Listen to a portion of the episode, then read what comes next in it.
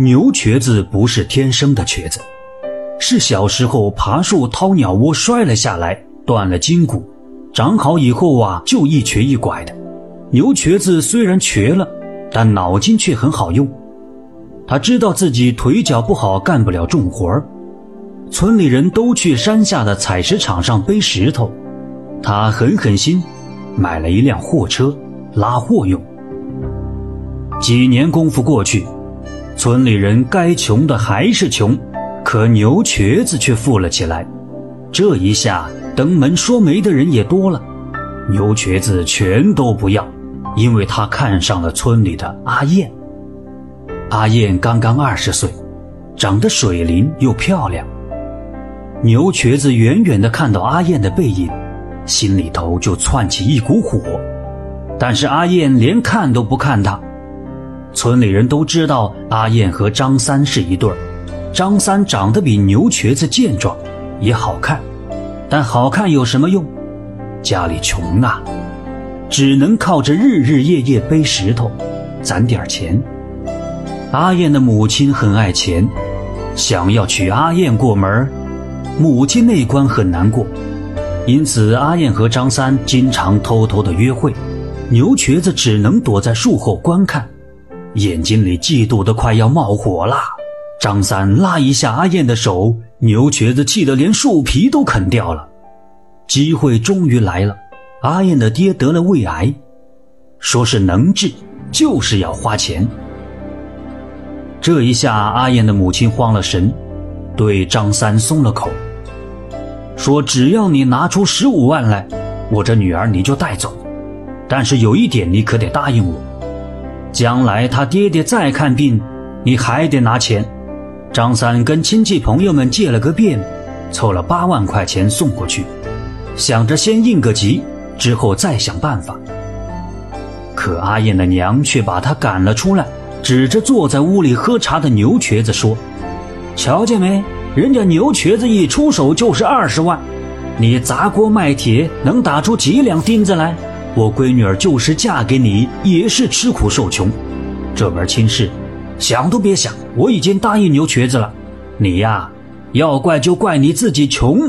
走走走走走！阿燕被他娘打骂着，想要寻死上吊，可他娘却搬了板凳坐着看着，说：“你要是能狠心看着爹爹病死，就把脖子伸进去，这看病是个无底洞。”将来弟弟娶媳妇儿还要花钱，你不嫁给牛瘸子是想把咱这一家子都逼死啊，女儿嘞！阿燕心如死灰，就当自己被娘给卖了出去，没多久就嫁给牛瘸子了。牛瘸子得到了心上人，没几天却开始打骂起来。这漂漂亮亮的阿燕，到了他手里干巴巴的，就像是个木头。花这么多钱娶过来，整天苦着个脸，天天就知道哭，跟丧门星一样。牛瘸子下手越来越狠，阿燕却连喊都不喊，心里想着被打死了，也就解脱了。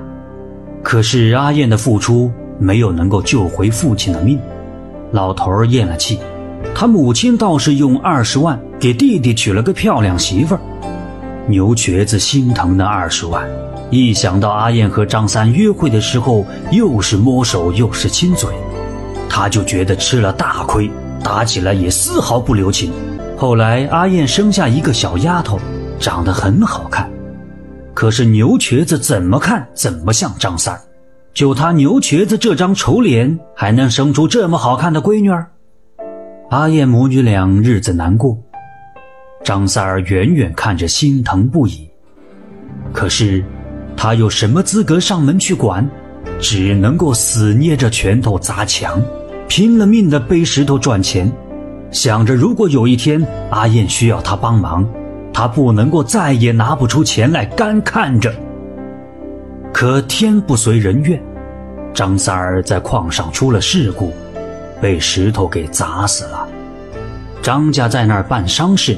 牛瘸子高兴，在家里喝上酒，看到阿燕呆若木鸡地站到一旁，气不打一处来，唾沫星子直接喷到阿燕脸上。个贱人！你要是舍不得，就和他一块儿去死啊！死了多好，让你们一家团圆。我再把这个小杂种给摔死，你们就满意了。半夜时分，牛瘸子瘸着脚去上厕所，冷不防的一抬头，只见墙角里挤出一个人影来，冲着他伸手便抓。牛瘸子一个闪身，扑通一声掉到粪坑里，差点没淹死。那个人影怎么看怎么像张三儿，闹鬼了。这么丢人的事情，牛瘸子可没有对外人讲，把阿燕母女俩狠狠地打了一顿。可是从那以后，牛瘸子每到半夜就会惊醒，只要一惊醒，就能够看见张三儿那张血淋淋的脸从墙上冒出来，吓得他好几次都尿裤子了。这一下，牛瘸子也顾不得笑话，气冲冲地拎了一桶狗血。来到小张三儿的坟上，噼里哗啦一下全部泼上去。他妈的，死了也惦记我媳妇儿！我去你的，压你的魂，散你的魄，让你死也不能超生！牛瘸子这样做，小张三儿家里人自然不愿意，赶过来和牛瘸子大吵一架。牛瘸子满嘴脏话，把小张三儿和阿燕说成了一对奸夫淫妇。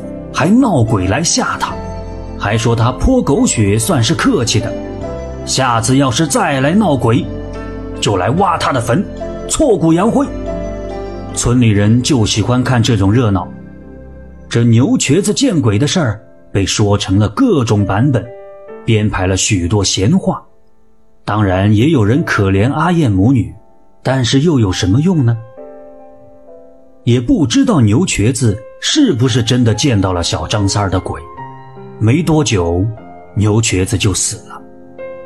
是在众目睽睽之下，他停得稳稳当当的货车突然动起来，在平地里开出几米远，将蹲在地上抽烟的牛瘸子给压死了。这一下可不得了，流言四起，说肯定是小张三儿的鬼魂闹的。牛瘸子没有爹娘，阿燕对娘家早死了心。她带着女儿安葬牛瘸子，将家里能卖的全部卖了，带着孩子远走他乡，远离村里的闲言细语，也算是得到了解脱。临走前，村里人看见阿燕去小张三儿的坟上烧纸，还让三岁的女儿跪在地上。给小张三儿磕了三个响头。想继续收听下一集的，那就点个关注吧。